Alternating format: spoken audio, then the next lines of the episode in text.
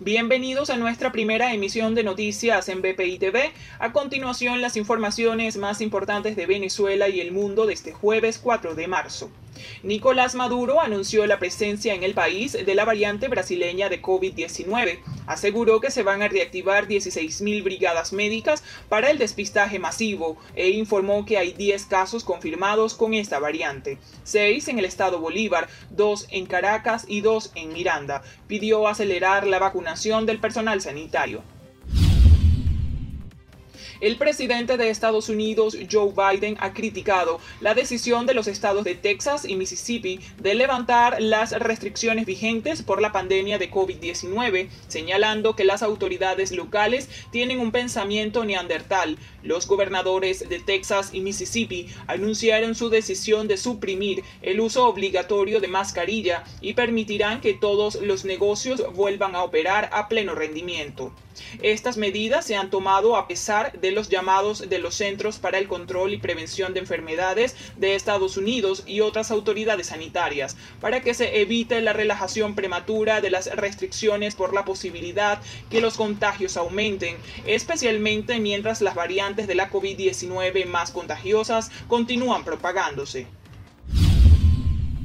Un tribunal municipal en materia de delitos de violencia contra la mujer en el Estado portuguesa ratificó la privativa de libertad contra Nelson Antonio Torrealba Saavedra, presunto agresor sexual y asesino de las jóvenes Elianis Andreina Martínez, de 17 años, y Eduarlis Carolina Falcón Torrealba. El juzgado también acordó medidas de protección para los familiares de las víctimas.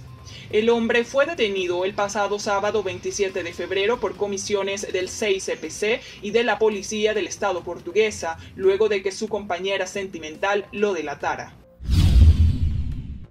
Al menos siete civiles murieron por pistoleros no identificados en Afganistán, dijo un funcionario de seguridad regional este jueves. Las víctimas del brutal ataque eran trabajadores de una fábrica de yeso en el distrito de Sork explicó el general Huma Gul jefe de la policía, quien explicó además que una médico murió por la explosión de una bomba adosada al rickshaw en el que viajaba. La doctora se dirigía a su puesto en la maternidad del hospital provincial.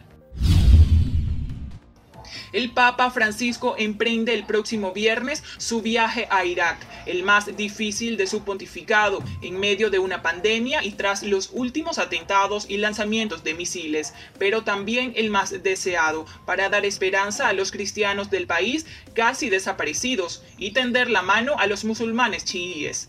El pontífice retoma sus visitas internacionales tras 15 meses y que ya fue el primero en visitar la península arábiga. También será el primero en llegar a Irak, la tierra del profeta Abraham, a la que tanto Juan Pablo II y Benedicto XVI quisieron viajar, pero nunca lo consiguieron. Para el desarrollo de estas y otras informaciones, los invitamos a sintonizar nuestra señal en vivo y contenido on demand en bpitv.com o a través de Roku, Apple TV, Amazon Fire y nuestro canal de YouTube. Síganos en las redes como arroba bpitv.